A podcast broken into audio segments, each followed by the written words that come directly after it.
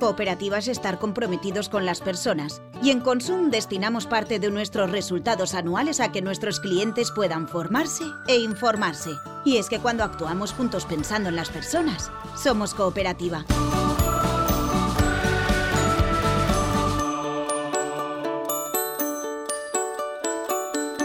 Bienvenidos a Entre Nosotros, el podcast de Consum sobre alimentación saludable, recetas, productos de temporada, ideas de ahorro y aprovechamiento, qué tomamos y cómo nos lo tomamos.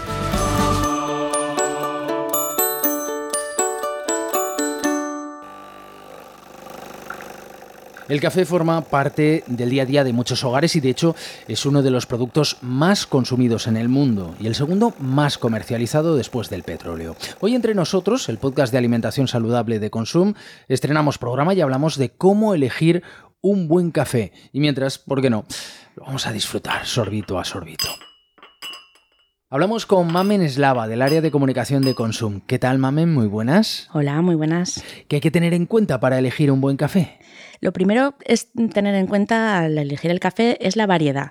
Encontramos en los supers pues gran cantidad de variedades, ¿eh? pero eh, se puede distinguir entre dos, que son la arábica y la robusta. Los expertos cafeteros prefieren la primera porque tiene más matices en cuanto a aroma y sabor, además de un gusto pues menos ácido. Y al contrario que pasa con la robusta, que tiene un sabor ácido y amargo. Y luego pues también tenemos que tener en cuenta el tueste, que está el natural, que es el que se hace de manera natural, sin aditivos, y se suele utilizar granos de café arábico, la primera variedad que hemos hablado, y luego está el torrefacto, que es otro tipo de tueste que se le añade azúcar, se mezcla a altas temperaturas y crea una capa caramelizada. Esa tiene un sabor más ácido. Y luego está el mezcla, que se mezcla el natural con torrefacto y las dos variedades, la arábica y la robusta. Y sus, características pues varían según el porcentaje de cada una de ellas. Luego hay una de las grandes preguntas eh, que siempre están presentes entre los muy cafeteros. ¿Es mejor en grano o molido? Bueno, sí, esa es una gran, siempre es una pregunta, ¿no? Que, surge. Bueno, pues es cierto que el café en grano, recién molido, pues tiene un sabor más intenso y el, el, aroma sobre todo. Pero el que compramos ya molido, pues la verdad es que es más práctico y muchas veces más económico. Y a veces es más cuestión de gustos que de, que de calidad.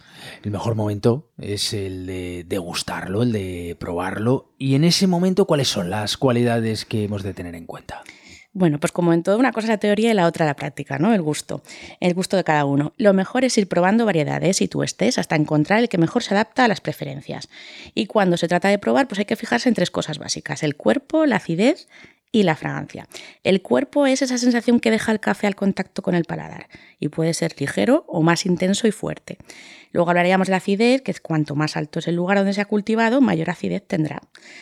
Y luego la fragancia, que la fragancia es ese aroma que llega hasta nuestro olfato, lo que nos despierta por las mañanas casi, ¿no? Los cafés arábicos son más suaves, mientras que los robustos pues, son más amargos y con aromas más fuertes.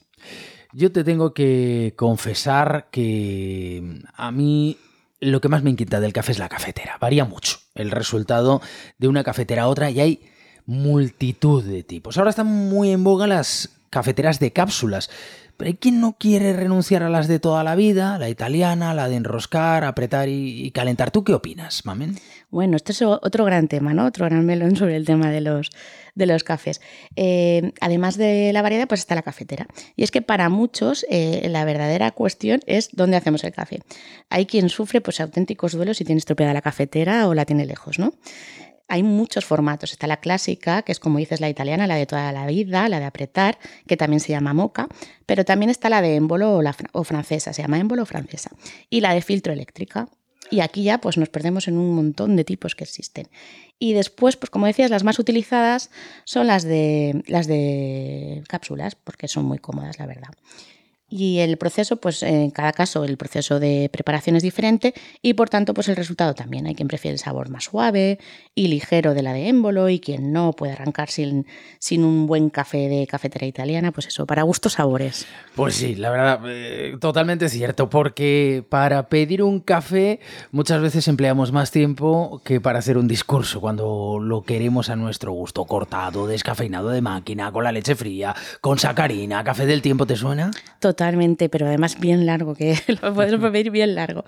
Bueno, es que claro, hay que tener en cuenta un montón de cosas, cada vez más, ¿no? El tipo de café, el formato más largo, o, el americano, o cortito, el tipo de leche que queremos, porque también tenemos un montón de variedades, sin lactosa, de avena, de almendras, la temperatura, que si estamos con estos calores y las prisas, pues es muy importante precisarla, pues si la queremos con leche fría, con la leche. Y luego también, si queremos, pues el edulcorante, cuál es el que queremos, si necesitamos o no necesitamos. Es todo un mundo y tiene su propio vocabulario. Y tenemos el clásico cafetero de nuestra zona, que no podemos dejar de mencionarlo, el cremaet. ¿Cuál es el secreto, mamen?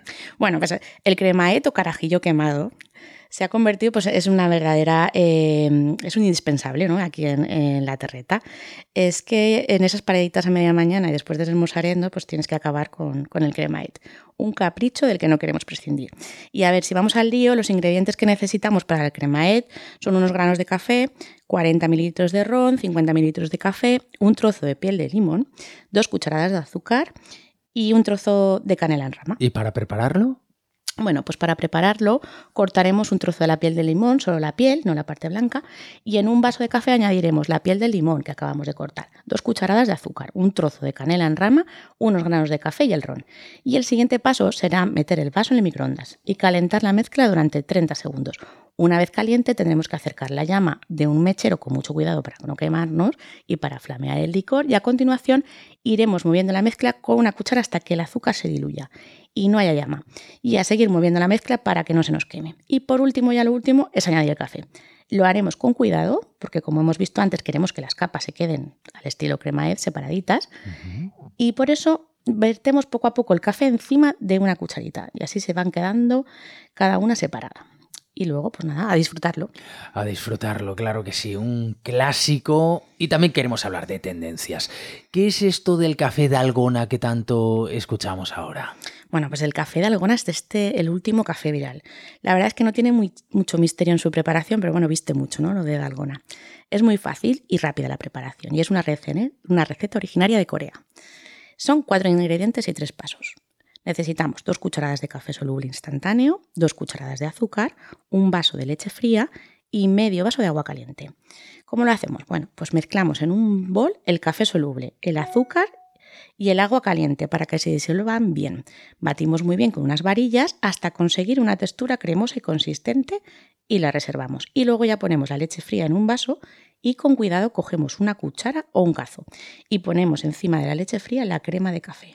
Y listo para tomar. Pues la verdad es que hoy nos despedimos con un excelente sabor de boca a café. Muchas gracias por tus consejos, Mamena. Hablamos en el siguiente episodio.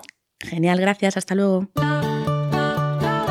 Si quieres seguir informándote, puedes hacerlo en nuestra revista Entre Nosotros y su versión digital entrenosotros.consum.es y en nuestras redes sociales. Cooperativa es compartir contigo lo que sabemos que te interesa. Consum. Juntos es cooperativa.